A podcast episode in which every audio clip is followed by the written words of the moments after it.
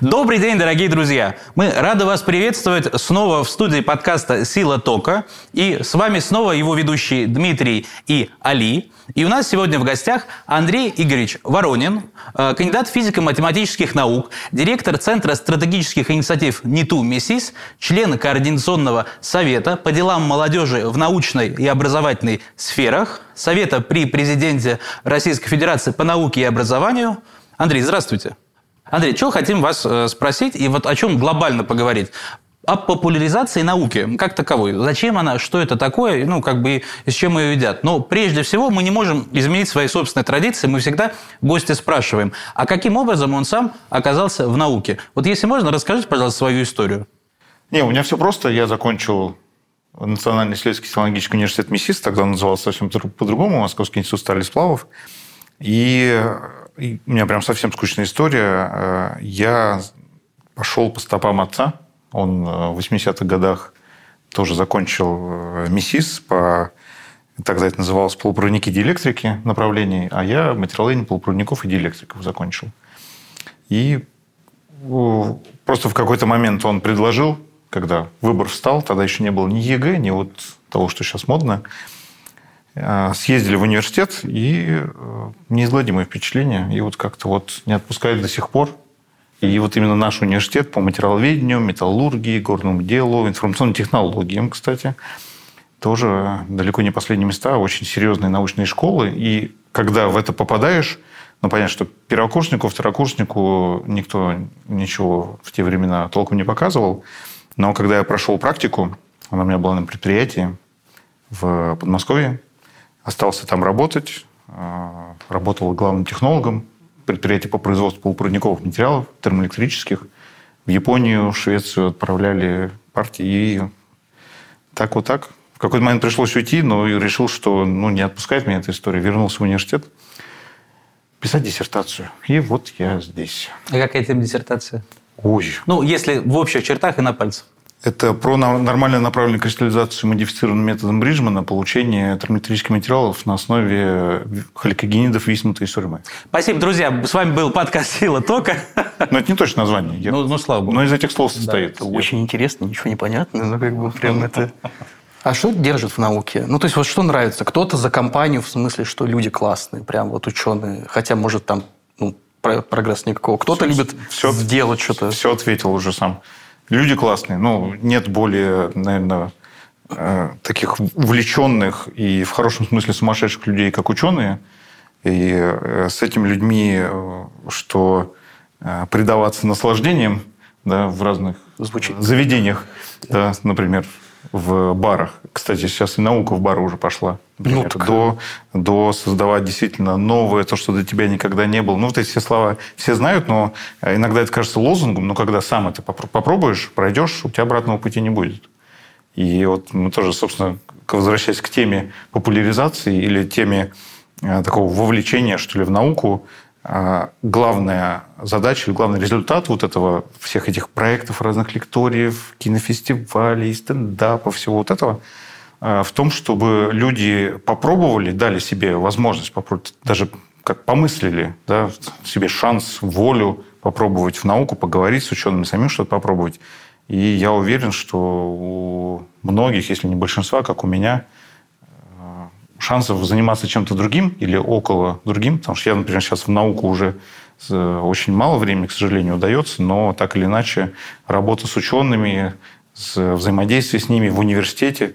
Успешный университет – это корпорации – да, которые зачастую уже даже не образовательные учреждения, а исследовательские центры, у них науки и ученых, и в том числе структура бюджета уже такова, что это не э, как бы комбинаты по выдаче дипломов и оккультуриванию людей. Да? Это по-взрослому исследовательский центр, который производит продукт, зарабатывает на этом, взаимодействует с индустрией, индустрией индустриальными партнерами и так далее. И, опять же, э, э, мне кажется, те, кто работает в университетах, им очень повезло. Те, кто думает об этом, не надо думать, пытайтесь попасть в эту команду, потому что просто, просто так для, э, мысль в том, что университеты самые долго живущие корпорации, да, самые, самые старые бренды, которые мы с вами знаем, это, наверное, там в районе 100 лет, чуть побольше, там типа Coca-Cola, Ford, да, вот так, такие из, из брендов ныне живущих. А университетам, как мы знаем, насчитывается некоторые многие сотни лет. Да. МГУ, кстати, сколько сейчас уже нашему самому в 1700, в 1755 году основан, и вы, как математик, как кандидат физико-математических наук, Андрей, пожалуйста. А, я, а подожди, Татьяне день. Ладно, в общем, много. Ну, да, согласен, много лет. Да. много лет. И э, в Европе еще больше, да, значительно больше. Это самые долгоживущие корпорации, самые устойчивые, особенно в наше такое нестабильное, турбулентное время. Поэтому такая тихая гавань и для деятельности, и для мыслей, и то место, где можно действительно себя как-то прорасти, себя продолжить в учениках, в работе. И мне кажется, все, кто более-менее задумываются над тем, что «а зачем же я есть?», да, есть же много разных ответов на этот вопрос, но в том числе, попадая в университет, находясь в нем, ты так или иначе гораздо проще находишь ответ на это. Согласен. Андрей Ильич, а вот у вас такой значок интересный вот на, на, на, на лацкане. Да? Есть. Что это такое? Это значок Координационного совета по делам молодежи научно-образовательных а. сферах Совета при президенте. Ну, да, да как, как, как, как раз того самого. А, а что это за структура, что это за организация? Можете рассказать? При Большом Совете, собственно, из названия. Как, как любой, знаешь, когда берешь э, билет на экзамен, я уже давным-давно не брал лет. Ой, такой я старый. Последний мой экзамен был, наверное, 2007-2008 год. Так вот, когда берешь билет, там же в правильном билете половина ответа, ну, задачу есть, да? Всегда так говорят. Ну, не всегда так это. Ну, согласен, да, это такая обманка, так скажем, для студентов, чтобы они хоть что-то уже подготовили и не боялись э, вытягивать билеты. А, так вот, а, есть Совет при президенте по науке и образованию. Это главный орган в стране, который определяет политику в науке и образовании. Все тут понятно. Я-то думал, это Министерство науки и высшего образования. Министерство в том числе, представители министерства входят в Совет, само собой. И министерство – это тот орган, который уже взаимодействует со всей вот этой массой университетов, подведы их называют, да, и не только ими а, и уже э, как-то реализует эту политику, а формирует политику да, и задает вектора. А совет при президенте, да, представительный орган, в котором не только министерство, но другие а, уважаемые люди и э, как-то организации отражены, чье, мнение важно в этом направлении. И при нем есть Координационный совет по делам молодежи, то есть такое молодежное крыло. А, и этот уже как-то это не юридическое лицо, это именно такой совет, форма совета имеет при Большом Совете. Его задача как раз координировать э, деятельность, или так, обеспечивать связку э, ученые, в первую очередь молодые, и принятие государственных решений. Да, вот эту всю э, вертикаль делать максимально короткой, максимально эффективной. То есть это и новые меры поддержки. И основная задача Координационного совета – это координировать деятельность сообществ ученых, это в первую очередь Совета молодых ученых и теперь студенческое научное общество, Опять же, Координационный совет ведет ряд проектов, которые ну, явно публичны. Ну, например, «Лидеры России» конкурс, угу. специализация наука, ее ведет Координационный совет. Она была придумана Координационным советом. Вот два отбора прошло на текущий момент.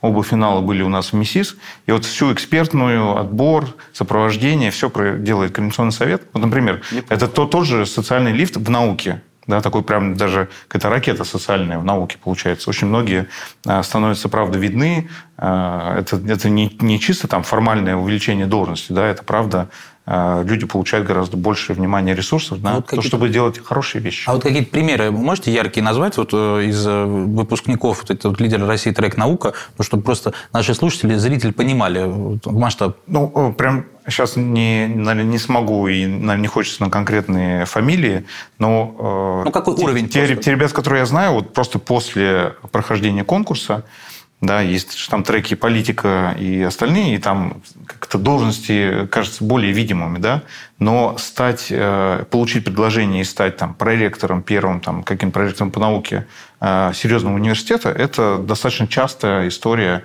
в этом, э, в этом конкурсе. Или там возглавить какой-нибудь департамент науки в, в государственных органах в своих регионах. Mm-hmm. Это все работает. Я знаю, в Министерстве, например, науки и высшего образования есть люди, которые, пройдя через этот конкурс, поднимаются на высокие позиции и там себя реализуют. Ну, то есть реально работающая как бы вот эта вот э, э, лестница социальная. Ну, это здорово. Ну, что, Андрей Ильич, если вы не возражаете, мы так чуть-чуть э, вошли, э, значит, э, вот эту повестку того, что происходит все-таки в контексте молодых ученых э, в научно-образовательном поле России. А теперь чуть-чуть про, ну, или не чуть-чуть, про популяризацию.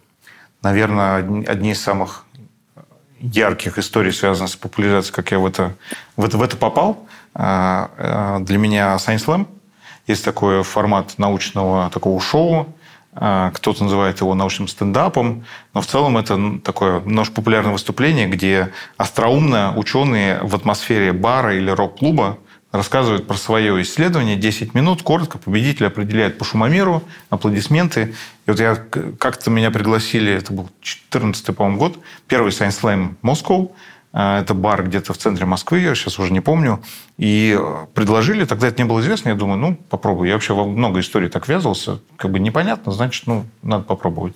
Там будет больно, но вот ровно так, наверное, развитие и возможно через боль, страдания, иначе скучно. Так вот, я согласился, правда, подготовили, и там пять молодых ученых, включая меня, я проиграл. Ну, я был настолько доволен, когда ты выходишь на рок-сцену, это был рок-клуб, а, значит, рассказываешь про свою науку, а перед тобой стоят, там, сидят несколько сотен человек, просто обычных горожан, которые купили билеты, более того, они могли заняться чем-то другим. Пойти в кино, в театр, кому что нравится.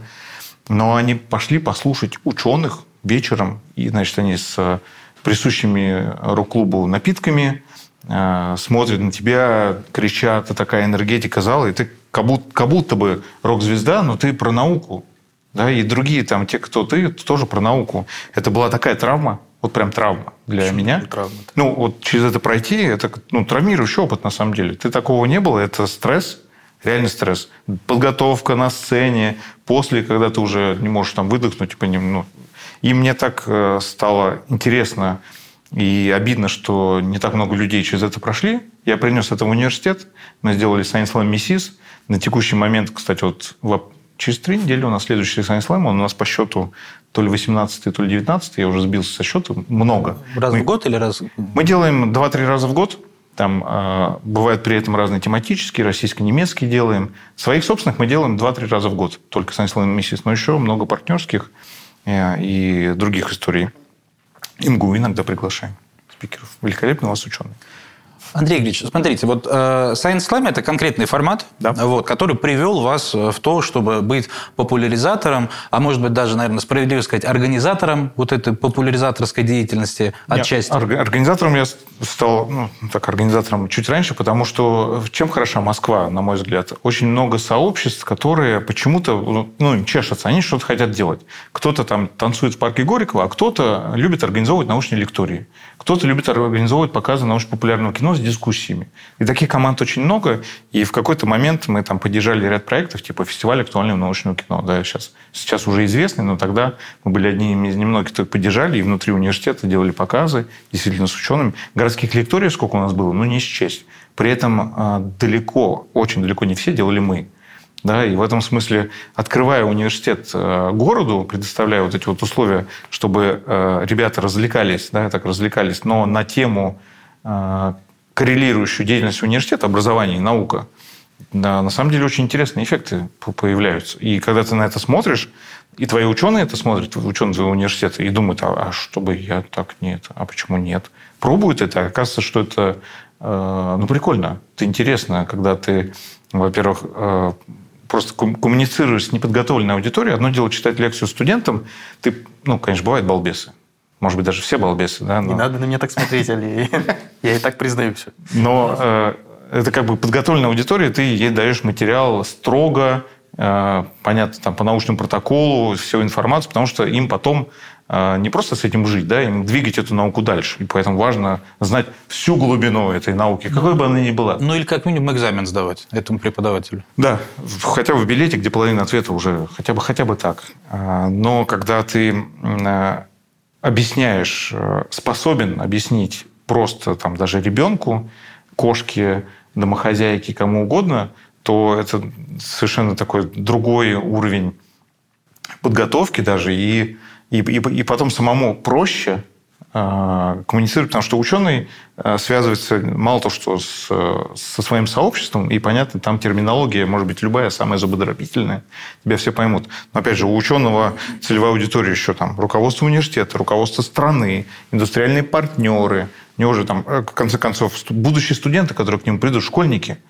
с ними же тоже, ты же не поговоришь там кристаллографию и уравнение Вульфа-Брега сразу им так Э, на этот? Конечно, нет. Но э, и, и при этом рассказывать там сюси-пуси ты тоже не будешь. Это еще это тоже надо суметь, но ты, ты, в принципе, себе не будешь. И вот это такая тренировка, может быть, через травму, как у меня, когда нужно красиво, сочно, интересно рассказать про ну, твое направление исследований. А, это еще и важно в контексте, что сейчас же у нас у всех ТикТок, а уже нет, Инстаграма нет, да?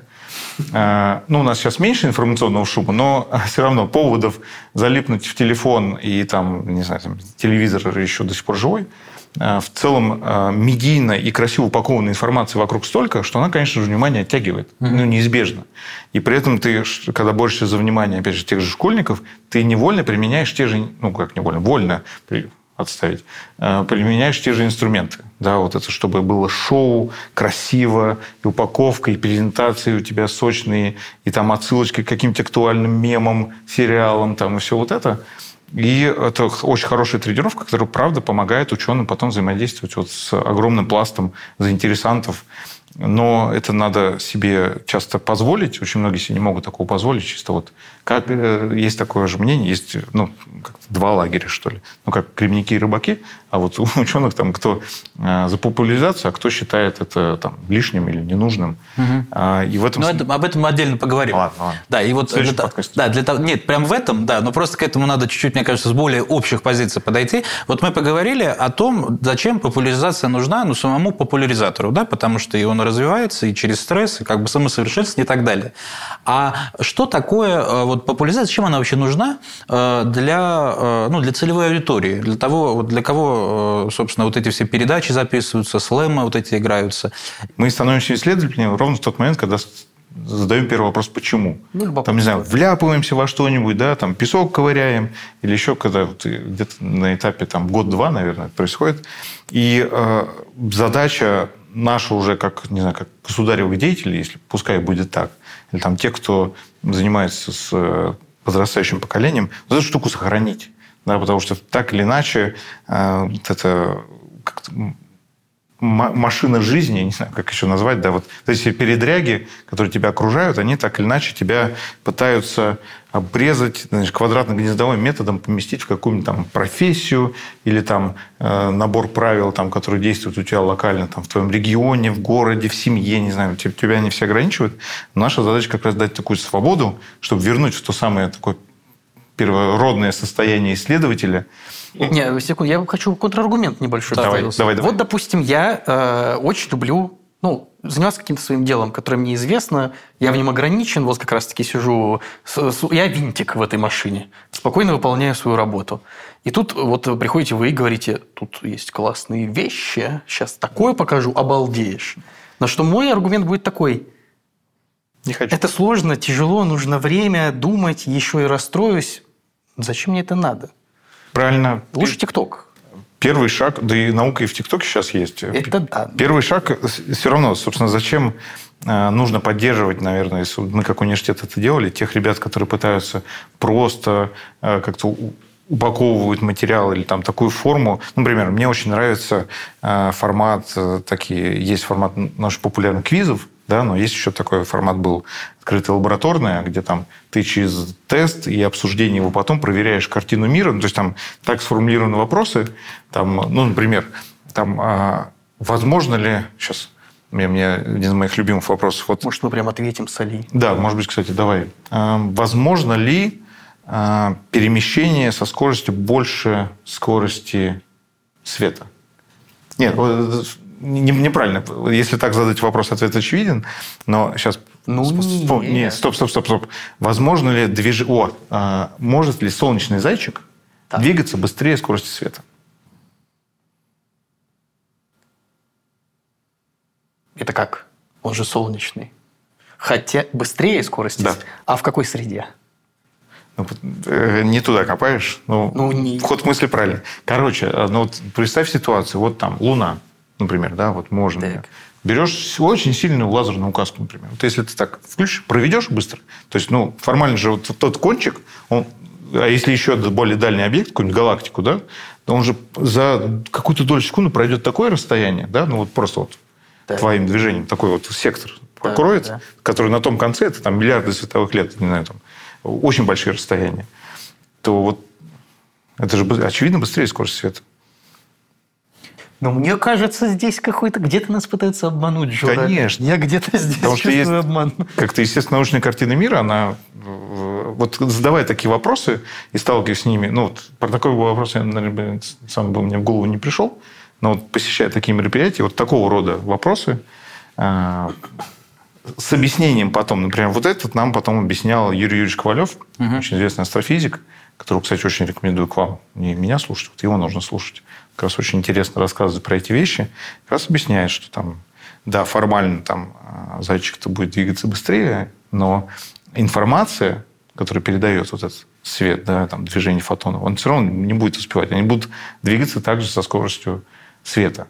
И в этом смысле там, что будет двигаться, но это не, не полное пятно, да, то, то, что вы на него отправили, фотоны. Как жаль, что сейчас нет и дискуссии, я бы про связанные состояния какие-нибудь из квантовой Ну, механики задал. да, ну, к нашему, прям- к нашему счастью, да. А, Это я вам тоже порекомендую кого-нибудь. Если, если э, просто вот, э, я как гуманитарий склонен к тому, чтобы структурировать, как классифицировать информацию, значит, первое, что было озвучено, ну, как бы обобщая вопрос э, про то, зачем нужна популяризация и как- на какие задачи она отвечает. Первое, что было вами озвучено, это, ну, просто она отвечает на так, запрос любознательности, любопытства, вот, так вот, первобытного детского. А второе, как мы сейчас поняли, это, ну, повышает общий уровень э, просто осознанности, ну, наверное, даже такой э, общеобразовательной осознанности э, граждан. Но мне кажется, еще, Ну, еще что-то. Это звучит как, как, как будто бы есть э, государственная задача, и все ее отрабатывают. Не так же. Э, Опять же, несколько лет назад неожиданно я обнаружил э, то, что очень большой запрос именно от горожан на проведение своего времени, такого свободного. Э, Все же его инвестируют. Кто-то там ходит по подъездам с друзьями, опять же, кто-то в театр, кто-то гуляет, кто-то там в путешествие ездит. А, Вот так случается, есть даже такая концепция, называется третье, третье место. Да, там первое место у нас у каждого это дом, где мы там живем, там, существуем, свой быт обеспечиваем. Второе место, где мы там учимся, работаем. И третье место туда, где мы инвестируем свое время.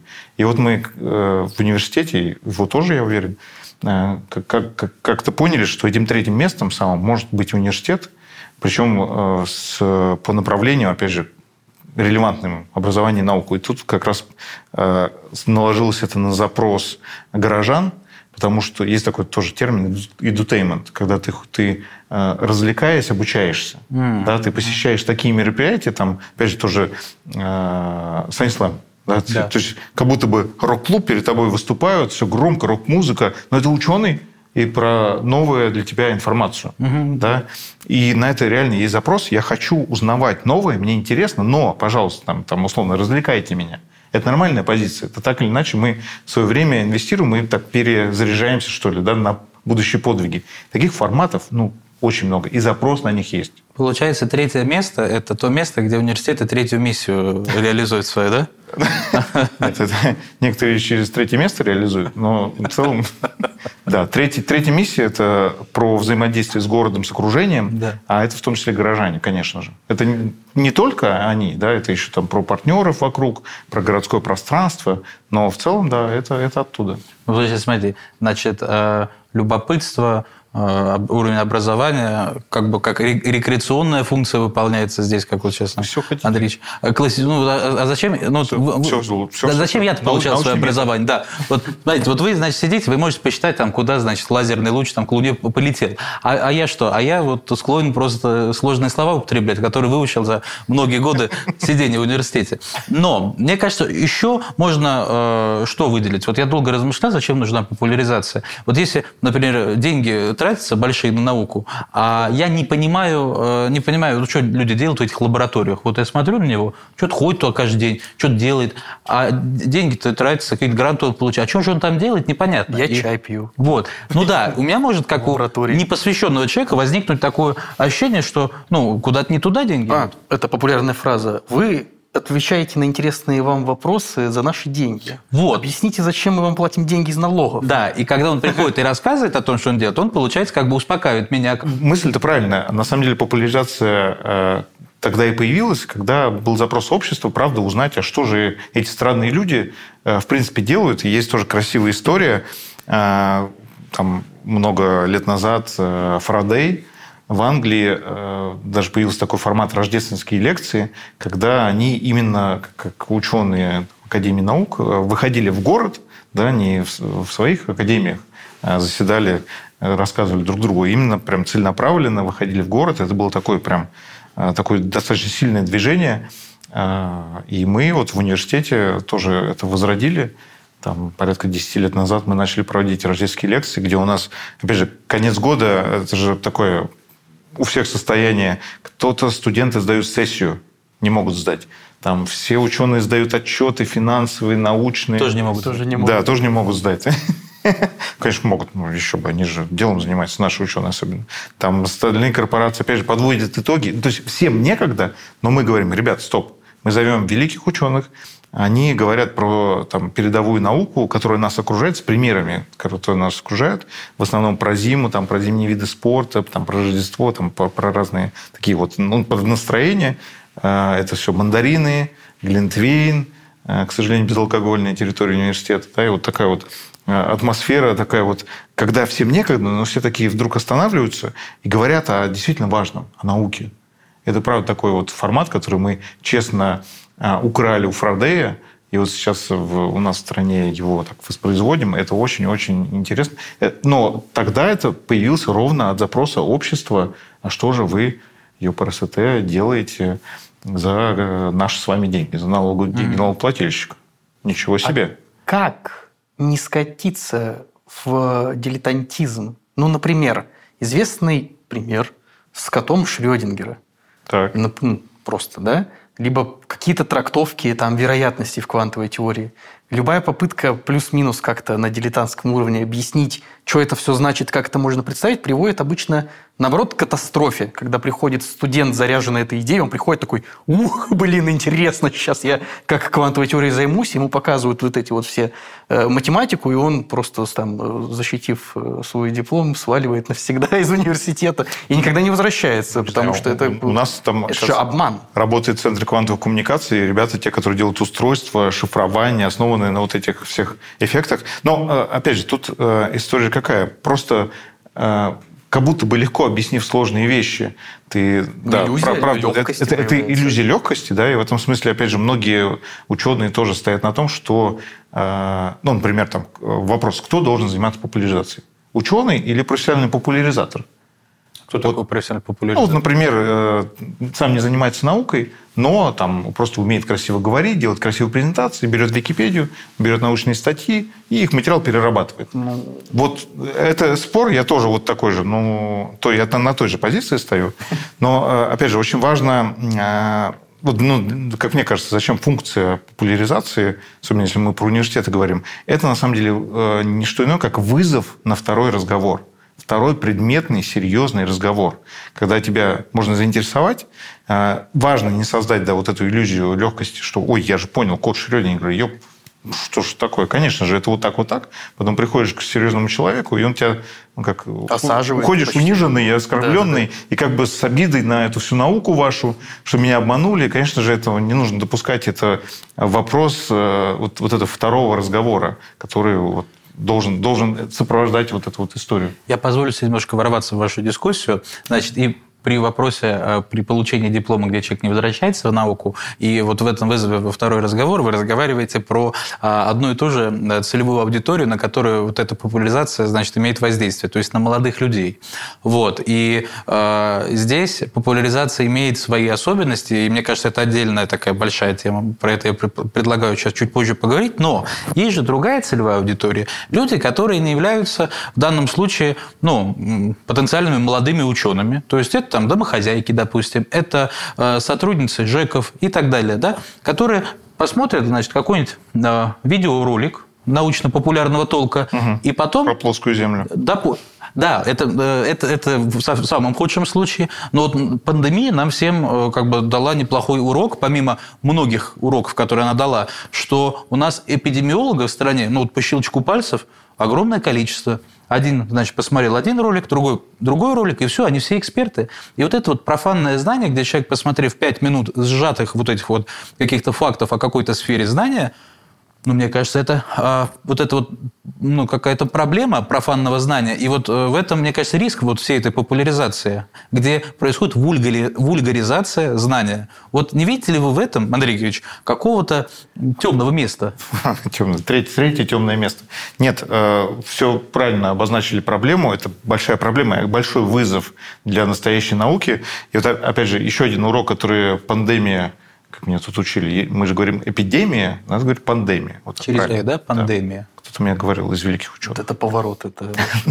главный, главный итог пандемии или пандемии. Так вот, э, в, том, что вот в эти кризисные моменты, ну, это очевидно кризис, да, люди не понимают, что делать, там, не могут себя найти в этом новом, новой нормальности, да, она у нас постоянно меняется, а в том, что кратно растет запрос на на, на какое-то такое объяснение. И в этом смысле кратно растет аудитория а, вот этих лжеученых, гадалок, значит, все, опять же, там начинают ретроградный Меркурий, там плоская Земля. Вот, кстати, вот, вот Хокма, а, я тоже думал, ну, это какой-то прикол, плоская Земля. Когда я увидел этих людей, когда они аргументированно, ну, с их точки зрения... Убедили, что ли? Нет, я тем более, я просто видел, как они это пытались сделать. Это, ну, как бы сначала это забавно, а потом, ну, страшно становится. И правда, потому очень, что веришь. Очень много людей, вот они, да, это именно какой-то вот, а, ну такая вера в лженаучные истории. И, опять же, кризисные явления это выносит прям как волна на, на поверхность. Этого становится очень много. Это, вот это уже опасно для... И мы, как с вами, как там, сотрудники университетов, э, людей, те, кто вот занимается учеными, это для нас вдвойне вызов, и важно заниматься популяризацией, чтобы действительно на, э, так же сжато, чтобы это люди восприняли так же авторитетно. Да, как, как отличить значит, ученого от неученого? На самом деле очень простой критерий. Ученый да. всегда сомневается. Вырвали прям вот, вот. Это, из головы. Это, это, это простая вроде бы штука, но когда ты сталкиваешься с прям до наглости самоуверенного, условно, астролога, Скорее всего, который, который совершенно точно знает, что там сейчас так, потому что Меркурий в звезде, значит, а Марс э, ретроградный, ну, не, не знаю, и он тебе это абсолютно там так вот настойчиво рассказывает, ты ему начинаешь верить. Ну, в смысле, не я. Ну, прям мне, мне, ну, мне, мне хватает верил. образования, да, но у людей не всегда, и в этом смысле они даже часто даже не верят или там не, не, не отдают в должное внимание школьной программе, хотя там-то на самом деле все, все основы-то есть. Да, чтобы у тебя развилось критическое мышление, ты сам мог относиться к тем или иным фактам, с, соотносить те или иные зависимости. Но, к сожалению, многие подвержены вот этому влиянию простых ответов, да, потому что наука же это же сложно, да, а тут, тут те простые ответы, и ты начинаешь... Они однозначные, наука не Они однозначные, они уверенные, да. А наука всегда, она про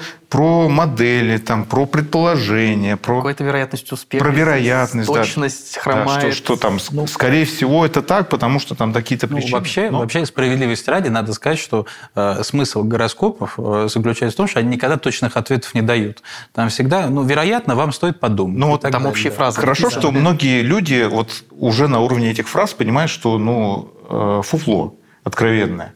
Ну, это нужно критическое мышление, зачатки его иметь, но не к сожалению. Но здесь надо оговориться, что вот когда вы говорите про астрологов, про гадалок, про вот эту битву экстрасенсов, это на самом деле, ну, как бы не наука, а другое объяснение мироздания, да? Да, То это есть... как будто бы объяснение, как вот, устроен мир. Вот, да, но есть э, более хитроумные приемы, когда профанное знание или какая-то ну, какая откровенная чушь мимикрирует да. под науку. И вот я недавно читал э, статью про то, что человека даже с высоким уровнем образования и да. э, пониманием очень легко ввести в заблуждение, если соблюсти определенные каноны. Значит, оформить все в виде статьи, какие-то левые ссылочки, сносочки дать. И человек, когда читает, ну, так, значит, ага, какого-то образовательная организация какая-то понятная, какой-то научный институт. Я такого не знаю ученого, но, видимо, оттуда.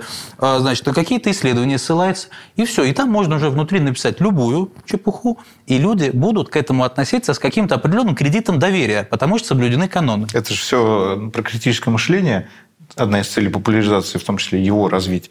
Но а, правильный пример, что есть э, такие ученые, есть даже ученые прямо с, не знаю, доктора наук, да, которые при этом э, умудряются говорить про память воды, или вот там еще про какие-то истории. Э, это, это, это факты, это я сам видел условно. И э, в этом смысле, опять же, я как университет уже много лет поддерживаю. Есть такой форум «Ученые против мифов». Он будет на следующей неделе, кстати, следующий. И э, вот они как раз разбирают и очень долго готовятся. И в этом смысле это прям такое прям событие-событие.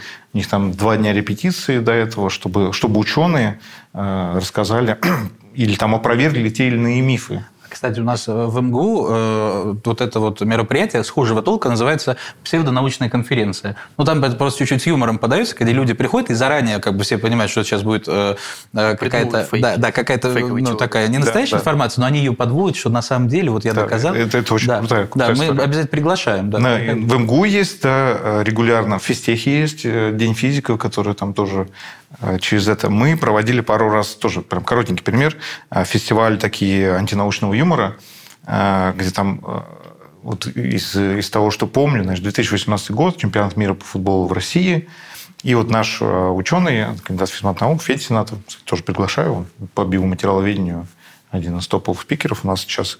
Так вот, он рассказал доклад, доказал, что чемпионат мира по футболу – это глобальный заговор физиков. Да, вот сейчас буквально несколько, несколько, несколько примеров. Значит, давайте посмотрим на стадион. Так. Вот как он выглядит, да, вот эта чаша. Это же на самом деле, вот если посмотреть, это же коллайдер, да? Это же вот ровно в форме Допустим, э, коллайдер. Дальше давайте посмотрим на трибуну. Так. Вот э, все же видели, да, что зритель, он в какой-то момент частица, в какой-то волна. Ага. Все же это видели, да? Да. Например. А, давайте еще теперь посмотрим на футбольное поле. Значит, мячик а, он на самом деле а, ровно повторяет форму фуллерена. Есть такая молекула С60.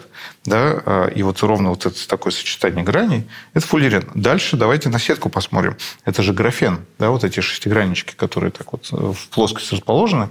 Графен. Более того, удар мяча в сетку да, и вот его деформация при этом, это взаимодействие фуллерена с графеном, есть э, публикации научные, где ровно вот эта ситуация смоделирована. Так вот, я утверждаю, что чемпионат мира по футболу – глобальный заговор физиков на проверку их, экспериментальную проверку их гипотез.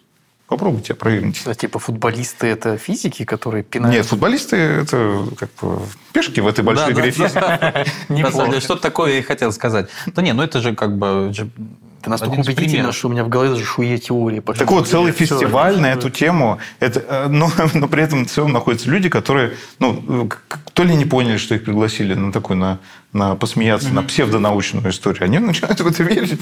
Тоже такое есть, просто люди подвержены этому. Да нет, ну просто на самом деле многие не знают, что истинные как бы открытия научные, они всегда, вот когда откроешь какой-то сайт незнакомый, они всегда слева в таких маленьких окошечках, что достаточно исключить всего лишь один продукт из собственного рациона, О, и да. будешь просто-напросто как бы э, худышка Алзира. Вот, ну что, что, э, что нужно сказать? Вот э, мы как бы осветили вот эти все потенциальные темные моменты этой популяризации, но форматов-то ее огромное множество. Мы назвали буквально несколько. Э, Science Slam, безусловно, э, яркое явление, псевдонаучные конференции, открытые лектории. Но вообще их форматов-то на самом деле больше. И вот э, если ну, как бы есть желание, Андрей Ильич, можете такие основные форматы осветить?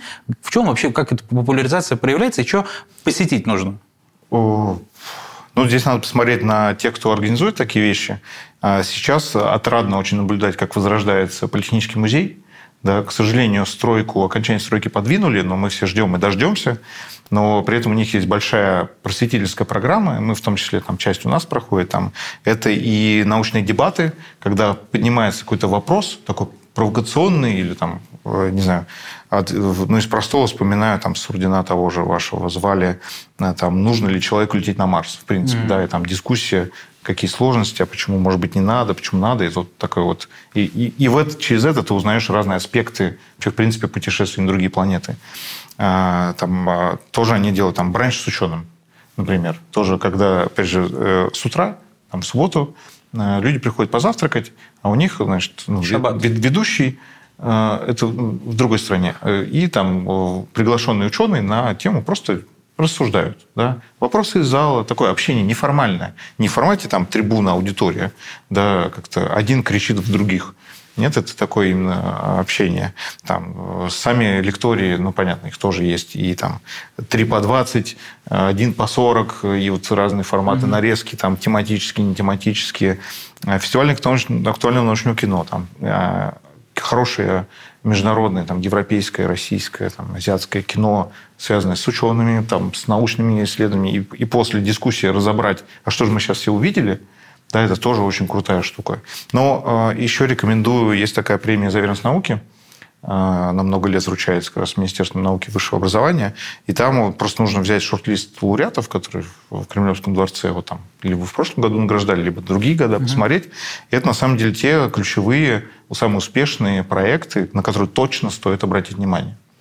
Ну и раз э, Владимир Георгиевича Сурдина вспомнили, а, вот он когда сидел вот в этом кресле О, несколько выпусков назад, да, он э, нам говорил, что э, вот мы его спросили, как он-то в науку пришел. У него была история интересная. Он говорит, я говорит, читал Жюля Верна, вот, и говорит, я вот через вот эту научную фантастику я настолько проникся, что вот на самом деле в науку ты и пошел. Ну и получается, как отдельный жанр, научную фантастику при всей дискуссионности да. момента стоит выделить. Абсолютно. Я, например, когда учился на первых курсах, перечитал всех Стругацких, и это тоже так, э, пока едешь в метро, там как бы незаметно, но это прям такое погружение. И да, научная фантастика, то, что, то, что обязательно нужно, опять же, попробовать. Да? Это же история про почему бы не попробовать? Можно посчитать, что это там сложно, или там слушать ученых скучно. Ты сходи на Science Slam. Ты откроешь Стругацких или еще что, что тебе Жюль Верн. Да, попробуй затянет, а там уже сам решишь. К счастью или к сожалению, у меня в библиотеке дома, пока я был маленький, были э, поваренные книги и сборники анекдотов. Ну, на меня это никак, никак не повлияло, как Конечно. вы видите. Да. А что вы читали, Дмитрий, в детстве? Я очень любил Конан Дойли, до сих пор люблю. Прям вот всего. Особенно вот всякие в ядовитом поясе, то есть что-то очень близкое. Вот и Саша к детективам. Да. Да? Да. Ну, тут скорее такое. Скажешь, романтиком, значит, рыцарь. Ну, это замечательно. А, Андрей, э, вот смотрите, у нас, э, раз уж мы вспомнили, каким образом Владимир Георгиевич Сурдин пришел в науку, э, это еще одно важное направление э, и задача популяризации, которую мы не осветили ранее, это вовлечение э, молодежи в научную деятельность. То есть, э, скажем так, это рекрутинг э, молодых да? исследователей. Вот это, да. Вот. И как вы э, считаете, вот что ну, если так вот воображаемый какой-то трек развития молодого ученого начертить, и что на каком этапе и в каком возрасте людям нужно из популяризации какие форматы давать им, чтобы они вот э, точно э, стали кандидатами наук, ну, то есть пошли в аспирантуру, защитились, док докторами стали молодыми. Вот. Э, как вот вы этот процесс видите? Можно я вмешаюсь в этот вопрос, чуть-чуть добавлю? Вот что нам надо нашим потенциальным будущим коллегам, разумеется. Показать вначале, кроме интереса, чтобы заинтересовать их идти в науку. Ну, потому что, будем честны, на одном интересе многие не уедут далеко. Это отлично, когда вы говорите своим делом, но кушать тоже хочется. Опять же, мой опыт взаимодействия, если мы говорим про школьников, а, во-первых, а, хорошо мотивирует личный пример. И опять же, возвращаясь к прошлому году, была такая акция, которую тоже Координационный совет э, вел, ученые в школы.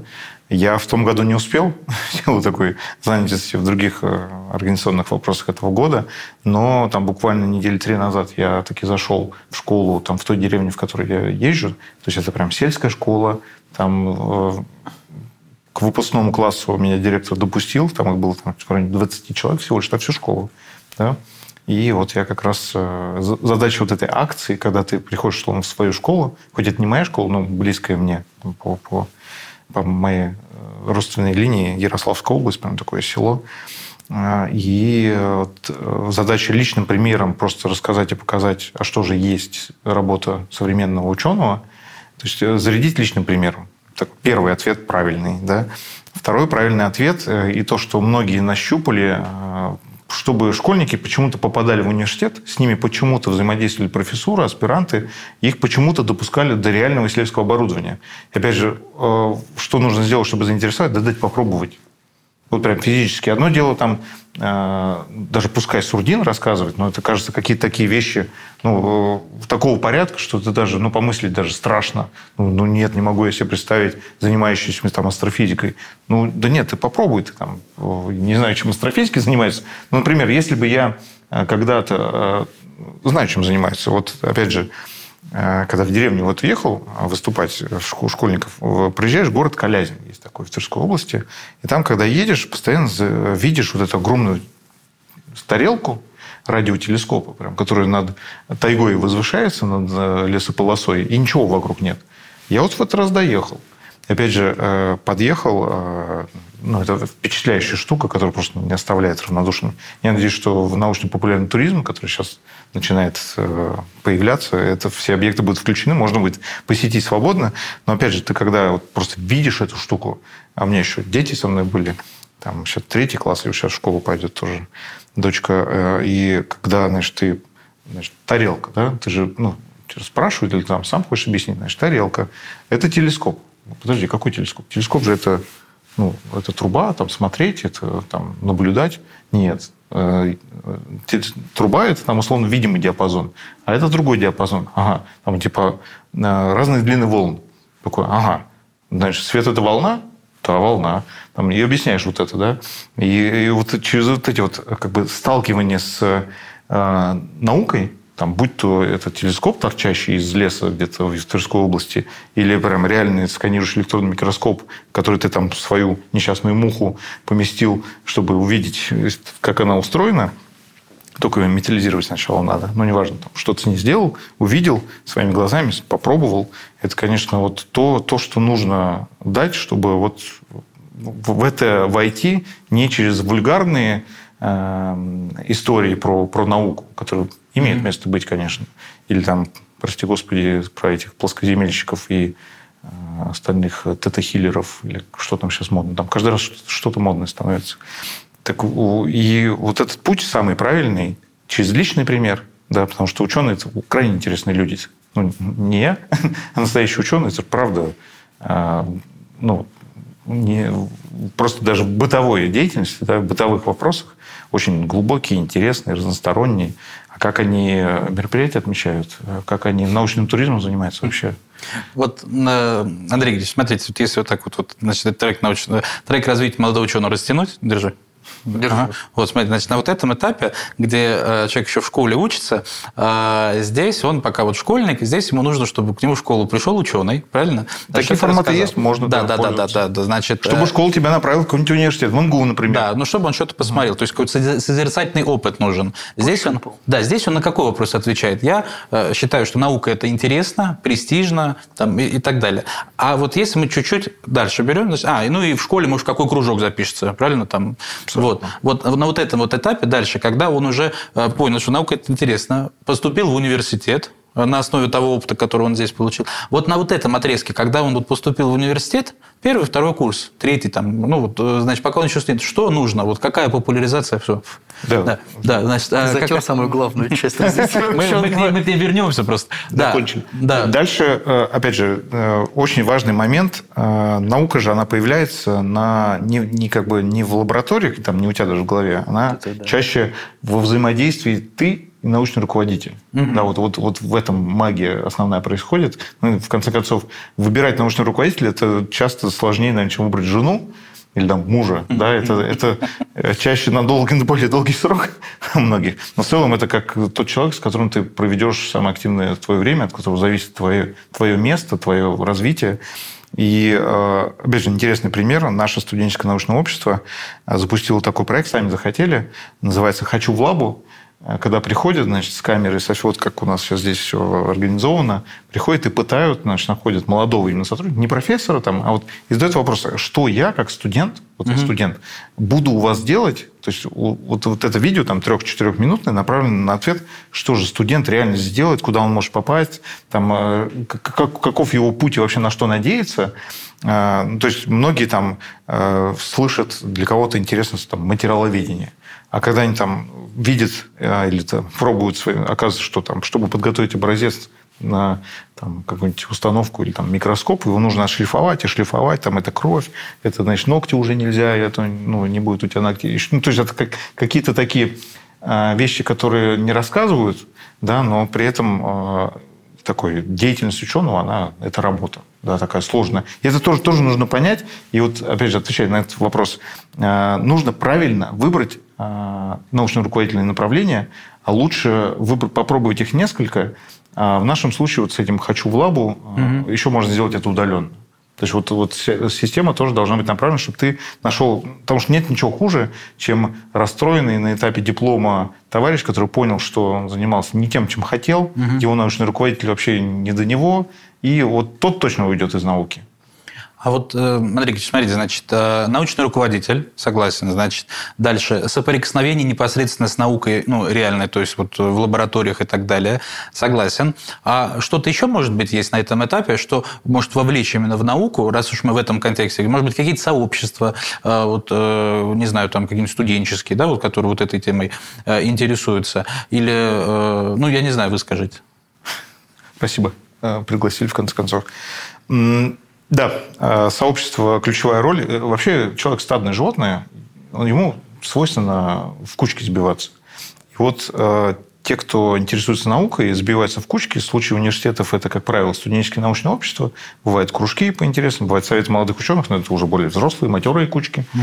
Так вот, студенческие научные общества, вот, на мой взгляд, их задача, опять же, не, не заниматься наукой. Наука происходит в лаборатории, как я сказал, на стыке научный руководитель и ты и оборудование, mm-hmm. и э, твои партнеры, там, коллаборации и так далее. А их задача именно... Они объединяются по признаку интереса к науке, да, и как бы реализации себя через науку. И они там начинают придумывать и меры поддержки, и способы популяризации, и вовлечения лаборатории, как вот это «Хочу в лабу». Там те же Science Slam вот у нас делают уже давно не я, а студенческое научное общество, угу. сами студенты. Моя задача просто вовремя дрова подносить, да, чтобы эта штука случалась. И, и да, опять же, когда вы заходите в университет, если у вас есть такая целевая аудитория, если меня смотрят те, кто поступает в университет или на первых курсах, найдите студенческое научное общество. Оно Вступите. сейчас...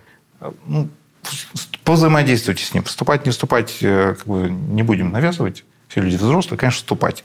Э, и просто поймите, что он делает, попробуйте в этом поучаствовать. И даже там на первом-втором курсе не всегда попадаешь э, в науку или имеешь возможность. Часто с тобой, не имея базы, ну, там, про кота Шрёдингера ты еще там на втором курсе условно узнаешь, сопромат закончишь, и тебя просто не возьмут как бы на ту позицию, которая тебе позволит к установке подойти. Да, за тебя просто не будет ручаться. Там нужно все-таки сдать хотя бы первую сессию, а то вдруг в армию или еще куда-нибудь. Угу. Это тоже. Поэтому сразу думать, что я попаду там, с первого прям семестра в науку не надо. Это, наверное, не то, что надо удержаться, понять, как устроен университет, сообщество. Но вот именно через студенческое научное общество, прям с самых молодых ногтей, самых первых курсов, можно...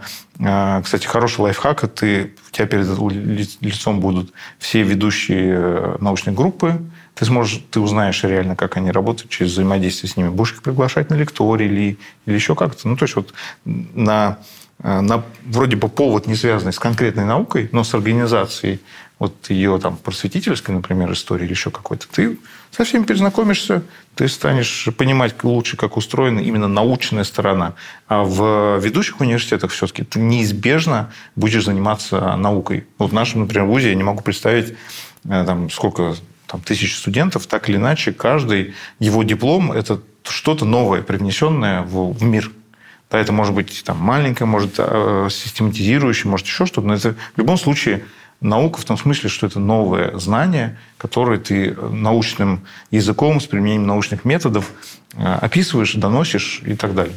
Особенно хорошо, если ты еще до этого к диплому прошел там тот же Science Slam, тебя еще это э, орально произойдет очень спокойно, уверенно эффективно. Да, есть тут, конечно, вопрос провокационный по типу того, должна да. ли наука в молодом возрасте, так скажем, на ранних порах прощать тебе ошибки в науке. Ну, например, представим себе университет, да, вот, допустим, я учусь в университете, и Допустим. моя задача – это написать диссертацию вот какому-то определенному числу. И как бы с точки зрения научной группы, в которой я состою, мы можем поставить эксперимент, проверить несколько теорий, и они все могут быть ошибочные. То есть мы можем провалиться везде, мы понятия не имеем, что там. Но это прямо вот, э, собственно, да передний край науки, то есть мы буквально щупаем там, что у нас получится, это очень интересно. Угу. С другой стороны, какие-то образовательные... Ну, то есть я ни разу не видел, чтобы на диссертацию принесли диссертацию, ну, вот на защиту, да, принесли диссертацию, в которой написано, тут такое Ничего дело... не получилось. Да, я вот 4 года там или 6 лет учился в университете, мы сделали вот миллиарды экспериментов кучу, ничего не получилось, но зато теперь мы можем публиковать статью, что у нас ничего не получилось. Это тоже научный результат, научный. Есть расхожая фраза, что отрицательный результат тоже результат. Это правда, да, это не, не, не какая-то там У нас условность. есть рамка успеха. У нас есть вот требование успеха какого-то, то, что обязательно надо достигнуть успеха. Ну, это, мне кажется, это хороший, хороший лозунг для Российского футбольного союза. Наука успеха. Вот это вот, отрицательный результат тоже результат. А, ну, там своя у них. Хотя это тоже же наука, да, мы выяснили? Безусловно. Чемпионат мира по да. это же наука тоже. Да, да, очень результативный у нас спорт получается сразу, автоматически. Да. Ну, Ой, не простят, потом болеют. Прощать ли ошибок э, наука, да? Конечно, э, ну, в смысле, это же задача, наверное, наставника уже дать возможность тебе ошибиться. И вообще время нахождения в университете, вот эти там 4-6 лет, у кого-то больше, кто в науке останется, это же время совершать ошибки. Это же прям, прям такой... У тебя должен быть сконцентрированный опыт в ошибках. И если вдруг у тебя там, там много сотен экспериментов все отрицательные, ну, я такой, на самом деле, сложно могу представить, потому что тогда как ты ставил этот эксперимент? Наверное, ты его ну, просто неправильно... Не, я а, приведу, уточню чуть-чуть. Давай. Я сам лично в своей научной группе, вот так э, случается, слышу фразу регулярно, что ну вот мы предлагаем какие-то постановки эксперимента, и руководитель лаборатории говорит фразу, что очень интересно звучит, ну, то есть прям очень классно было бы это все провести. Но вот дело в том, что у нас есть э, там магистры там, или, собственно, аспиранты, которым надо к сроку гарантированный результат получить, там курсовая или диссертация. И очень интересно звучит, но давайте мы отложим, пока вот что-то плюс-минус гарантированное сделаем, где у нас есть хотя бы уверенность, ну, не 100%, но хотя бы 90%. Ну, это подгонка под какие-то рамочные ограничения, ну, типа там требуется такому-то числу столько-то надоя Но это же первое, молока. с чем молодые ученые сталкиваются, с тем, что они приходят в университет, у них рамки, еще Ну, давай, рамки, еще опять рамки. же, примеры из жизни. Вот была у нас студентка такая Лера, а, и а, у нас в лаборатории так было заведено, что новый студент, который приходит, мы ему даем материал, который еще вот э, как правило, в мире никто не создавал. Вот это прикольно. Вот так. Ну, то есть, там такой состав, он чуть хитрый, легирован немножко по-другому. Там, предположительно, есть какие-то свойства или сделан другим методом, которым еще не делали, там, или так традиционно не делают. Потому что, опять же, у нас в университет чем хорош? Очень много технологического оборудования. И там те же металлургические процессы, они же, на самом деле, они же применяются в полупроводниках. Там тоже плавка, отжиги, прессование, все вот это, экструзия. А, и значит, она такая, дали ей статью, что характерно такой японского ученого фамилии Ябуучи, а, который Это предсказал. Случай. Ровно так. Он теоретик. А, он предсказал там, методами расчета, которые применяются в этом материаловедении, что там такой-то состав, там железо, титан, олово, не помню, там про железо 2 титан, олово, по-моему, и там легирование в позицию титана, насколько я помню, даст хороший термометрический э, материал. Да, хорошие свойства, там низкая теплопроводность, высокая электропроводность, термодес и так далее. Э, но его ну, не делали. И это же интересно. Вот, значит, японский ученый с такой фамилией предсказал. Э, мы можем попробовать, что железо есть, это есть, методы получения понятны, методы исследования понятны, свойства мы все можем померить, там, отследить структуру, э, состав и так далее. А, и в итоге уже там к диплому там два месяца осталось, а все не получалось, не получалось.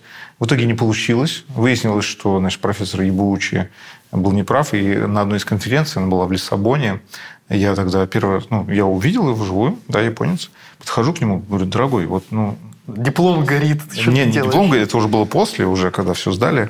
Диплом защитили. Значит, дорогой, ну вот не получалось. Он говорит, а я, ну, это не мое дело вообще думать, получится это или нет. Я что-то посчитал. И а вообще реализуем ли это или нет, это вообще не мое дело. Это и вообще я работаю в Хитаче, а не в университете. И нас мы ничего не обязаны говорить. Mm. Ты японцы так устроены. Но вот эта девочка Лера, а, параллельно создавая вот этот материал, который потенциально должен был быть хороший, а, столкнулась вот с какой вещью по поводу как бы неуспеха. А, значит, чтобы его низкую теплопроводность получить, его нужно наноструктурировать, то есть сделать нанопорошок, там размер частиц там, 100 нанометров желательно меньше, скомпактировать, спрессовать и получить объемный материал, на котором уже там свойства мерить, и там, который, в принципе, дальше можно применить, какие-то устройства уже создавать. Так вот, на этапе, когда помол, он такой в шаровых мельницах происходит, такие барабаны стальные, и она, значит, помалу процесс произошел, там шарами измельчается это все. Процесс произошел, она так берет его, открывает, и он начинает так гореть. Просто вот вспыхивает. А, а ну, а, а там, например, состав железа, титан, там, ну, то, то, что гореть не должно. Угу. И тут, э, ну, это же не, это не новость, но э, горение что? Процесс окисления. Угу. Да? Нанопорошок это что? Это что-то с огромной площадью поверхности. Да? И, соответственно, кислород – на поверхность, там, пассивация, все, все вот это вот. И просто эта штука горит. Еще я это люблю видео, я записал видео на там, Science Slam, когда вот выступал, я показывал как пример, что нельзя просто так взять и сделать нанотехнологии. Но э, это пример к тому, что это как бы не пример э, как бы неосведомленности. Конечно, все все знали. Но вот э, так вот экспериментальная жизнь устроена, что ты вроде бы все известно, Таблица Менделеева давно значит, э, описана, да, там все методы есть. Всегда есть э, такой элемент чуда, элемент провала, да, пройдя через который ты, э, ну, мало того, что это просто интересно, но у него тогда были слезы, истерика и вот это все, потому что до диплома-то вот, а все горит, и Ебучий был неправ. И, и дедлайн как, тоже... Как, как бы все, все там навалилось. Но в итоге там довели, да, там другие скорректировали, там доделали, что какие-то эксперименты провели данные до физических свойств э, электрофизических довели. Но факт остается фактом. Вот эти вот через проблемы, страдания э, очень, очень интересно. И, и к тому, что отрицательный результат, правда, результат, и он, он и для тебя результат как специалиста, и результат, который ты потом, э, не проверив вот этого японского ученого великого вот таким способом, мы бы и не узнали, и мир бы не узнал. Это тоже опубликовано было, что Значит, проброс, оказывается, не прям, так это работает. Прям просто идея так в проброс чуть-чуть в топ, но прям хочется в проброс кинуть. Может, все-таки тогда разумнее, как в Германии, не ограничивать университет сроком обучения, а результатом только. То есть, чтобы вот у Леры не было проблем с тем, что у нее дедлайны, она там... Нет, ну, у Леры были проблемы. Мне кажется, ее будущий муж, он бы все равно ее забрал, хм. условно, или еще... Ну, это же... Э, ну, к тому, что чтобы вот она там еще два года себе взяла спокойно, и там и Вучи, она там ему альтернативную теорию бы написала и доказала бы ее, и вообще прям... Нет, если бы она захотела остаться в науке, у нее же, люди же свободны все, у нее был выбор, там, свои, свои какие-то мысли, захотела бы остаться, то продолжил бы, и потом бы с ним встретилась, посмотрела бы ему в глаза – вот все бы это случилось, как сериал можно снимать, наверное. А, да, коллеги, смотрите, вот э, мы как бы чуть-чуть ушли от нашей вот этой вот траектории -то, вот этого молодого ученого, да, идеальной, где он, значит, в школе в кружок записался, послушал ученого, вдохновился, потрогал телескоп, прочитал Жюли Верна и э, поступив, поступил в университет осознанно, не туда, куда вот родители э, сказали, юрист это престижно, как я в свое время, а вот он, значит, пошел, значит, осознанно на материаловедение, потому что он хочет, вот, значит, чтобы э, вот эти корабли, которые бороздят космическое пространство, у них был аккумулятор надежный. Вот, значит, э, мне кажется, вот на этом этапе, когда вот он уже снова, значит, в студенческое научное общество вступил, начал как-то наукой интересоваться уже практической, с научным руководителем познакомился, еще есть очень важный момент, где э, он должен понять, что, ну, вот если мы идеальную траекторию вот эту берем, что наука – это не только модно, престижно, а это еще потенциальный заработок. То есть он может э, получить на собственные идеи и исследования какое-то финансирование. И вот э, э, что касается этой части, Андрей Игоревич, может быть, какие-то гранты есть, может быть, есть какое-то э, что-то, что для студентов разыгрывается на данном этапе? Льготная ипотека, может быть. Это, нет, подожди, это вот если вот это оп, мы поднимаем, это вот на этой части, там другие потребности. Ученый же он молодой, он же до, до 35 лет молодой. Вот, ну ладно, ты забегаешь вперед, подожди. Ну, Олег Абидович, вы все хотите какую-то идеальную линию. Мой ответ, что надо все всегда пробовать. Ну ладно, если уж вы хотите на эту тему поговорить. Такая категория граждан, как ученые, это приоритет для государства, любого государства. Да, потому что это основа его безопасности, там, продовольственной, э, любой, любой безопасности. Да, это его развитие, это какой-то самостоятельность, его самость обеспечивать. Да, и часто это основа существования самого государства.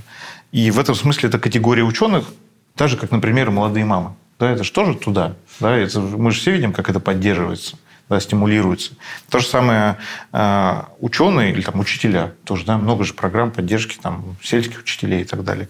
Это те люди, которые формируют наше с вами будущее. Ученые такие же ровно люди, и огромное внимание Опять же, тут не могу не вспомнить прошлый год науки и технологий, да, когда э, государство своим приоритетом уже прям такой, прям всей своей мощью накинулось на тех самых ученых, молодых не очень, а, и их поддерживать так, чтобы а, это было эффективно, чтобы они а, не отвлекались на другой род деятельности и так далее.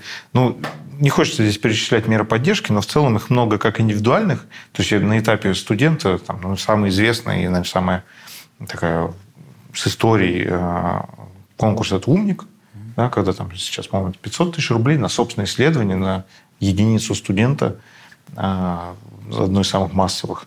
Да, там а, различные конкурсы Российского научного фонда. Да, это же вообще просто там созвездие различных форм поддержки э, от штук миллионов да, до, до там, многих десятков миллионов. Это уже когда более...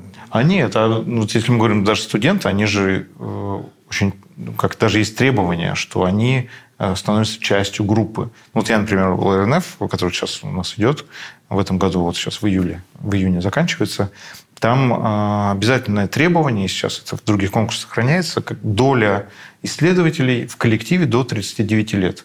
Да, ну, кажется, что э, на самом деле такое очень мягкое требование. У нас средний возраст получился, я вот посчитал недавно, 27 лет mm. научного проекта, 8 человек.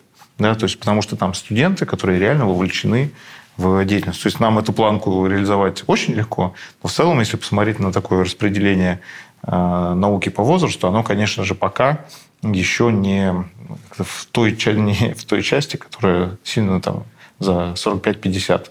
Да, вот э, основная масса ученых там. И опять же, национальные проекты, различные формы поддержки, они прям так и озвучивают, что и там приоритет 2030, да, вот эта программа развития университетов до 30 года, там же одно из ключевых требований – доля исследователей до 39 лет.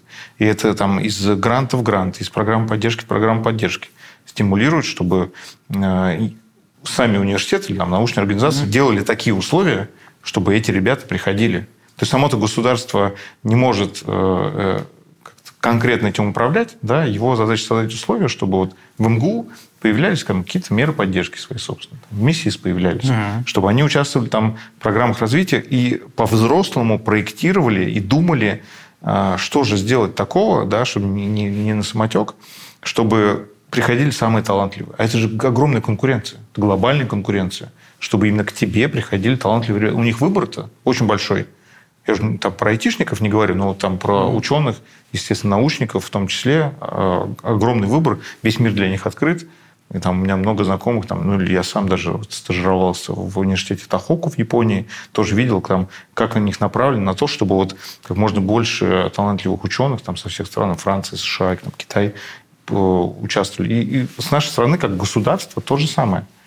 И, ну, опять же, не хочется перечислять, это очень большие Нет, меры а это, а это, наверное, и не нужно. Главное, чтобы наши слушатели поняли, что есть большой вот этот вот спектр э, потенциальных мер поддержки, которые на данном этапе может человек получить. И вот, э, как бы продолжая вот эту вот линию э, развития молодого ученого, вступив в СНО, найдя э, хорошего научного руководителя, совершив какие-то исследования, получив грант или став частью научной группы, которая выиграла э, какое-то серьезное финансирование на свои исследования, он он что делает? Он, значит, поступает в аспирантуру, э, защищается обязательно, что немаловажно.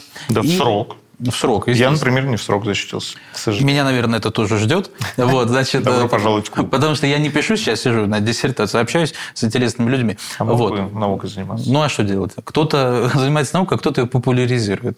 А, вот, значит, осталось-то что? Осталась вот э, та категория, которая уже выбрала науку как вот собственный путь. Вот на эту категорию э, граждан, скажем так, популяризация, она же тоже, наверное, должна распространяться, потому что именно какие вопросы вопрос надо ответить, что наукой надо заниматься, продолжать и не уходить из нее. И именно, допустим, в нашей стране, а не куда-то там ездить. Особенно. Более того, в своей лаборатории. Ты заинтересован, вот. чтобы у тебя были ребята, которые тебе потом позволят делать, давать результаты.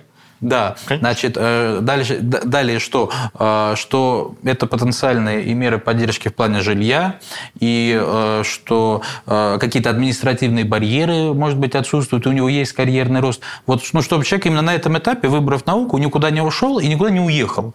И вот, вот в этом направлении... Вот, кстати, вот никуда не уехал, на самом деле есть такой мнение, что значит, университет или там вообще страна должна значит, как бы в ученых вложили, там, дали им образование, гранты на оборудование, лабораторию, и как бы, когда уезжают, как будто это плохо. Нет, на самом деле это неплохо, и вообще академическая мобильность – это одно из тех э, инструментов, которые позволяют э, как бы обогащаться как раз науки. Мы, например, в университете у нас позиция, чтобы э, ученые стремились получить международный опыт – да, очень часто они уезжают, очень часто они возвращаются. Ну, это вот очень важно. Ну, само собой. Ну, и даже у некоторых государств прям отдельная программа они финансируют. Э, в нашем тоже, кстати, был такой эксперимент несколько лет назад, чтобы прям, если ты поступил в э, зарубежный университет, Кембридж, там, гонконгский, пекинский технологический, что угодно, тебе государство оплачивает это обучение. Mm. Ну, то есть даже на уровне государства как бы стремятся, чтобы ты получил опыт. Там, правда, есть э, требование, чтобы ты вернулся да, и э, поработал какое-то время. Но мне кажется, это как раз э, вот, вот, вот такого сорта истории, когда ты в другой научной группе, это же потом развивает твою коллаборацию, твою возможность погружаться и вообще быть частью глобальной науки. Потому что, опять же, нет э, какой-то национальной науки. Наука глобальная. Есть ученые национальные, там, российские ученые, а наука, она вся. И важно участвовать во всей. И, собственно, наука – это то, что даже при самых железных занавесах был тот мостик, который всех, э, все страны объединял при любых, любых ситуациях. И в этом смысле, опять же, как бы трястись, зажимать ученых под требованиями, гнетом, не знаю, это, в принципе, неправильно, так не работает в науке. Я не говорю про закрытые города, моногорода. Это, угу. это вопрос, ну, связан с безопасностью. Там есть э, свои ограничения. Это там объективно. Да, но в целом, если ты занимаешься гражданской наукой, да, ты должен быть, если ты при этом не в мировом контексте, там, не в международных сообществах, там, э, тематических, не тематических, не посещаешь конференции, не э, докладываешь свои, не представляешь свои результаты на суд э, вне, а ты, например, там, публикуешься в в мурзилках, которые входят только в РИНС, а не в международные базы. И в этом смысле там же важно не, сам, не сама международность базы, а то, что у тебя оценивает твое сообщество очень высокого уровня экспертов. Фильтрация вот это важно. Быть, да. Это даже не фильтрация, вот эм, институт репутации в науке очень силен. Это одно из таких вот заслуг, э, ну или там с, э, особенностей э, сферы науки, да, группа этих людей огромной, то, что потеряв репутацию, ты уже потом ее э, не вернешь. Достаточно, ну, очень сложно. Да? И в этом смысле научная этика, например, да, когда ты, правда, и, ну, и публикационные вот все истории, это ровно туда. И э, настоящий ученый без этого невозможен.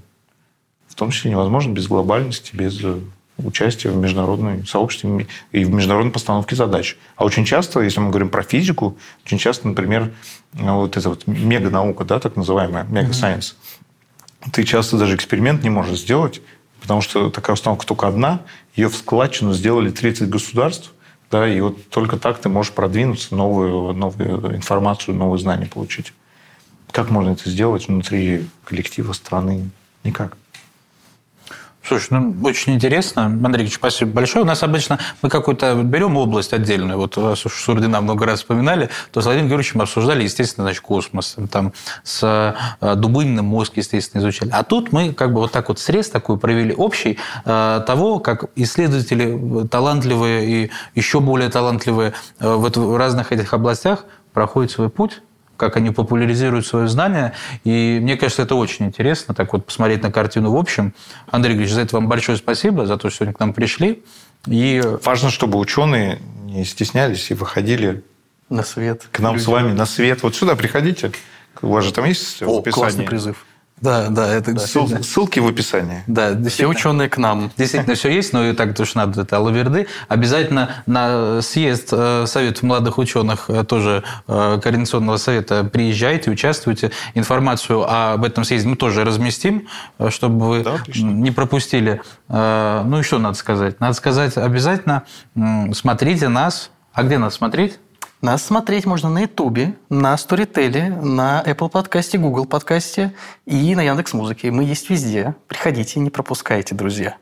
Ждем вас. А пока мест. До скорых встреч. До свидания.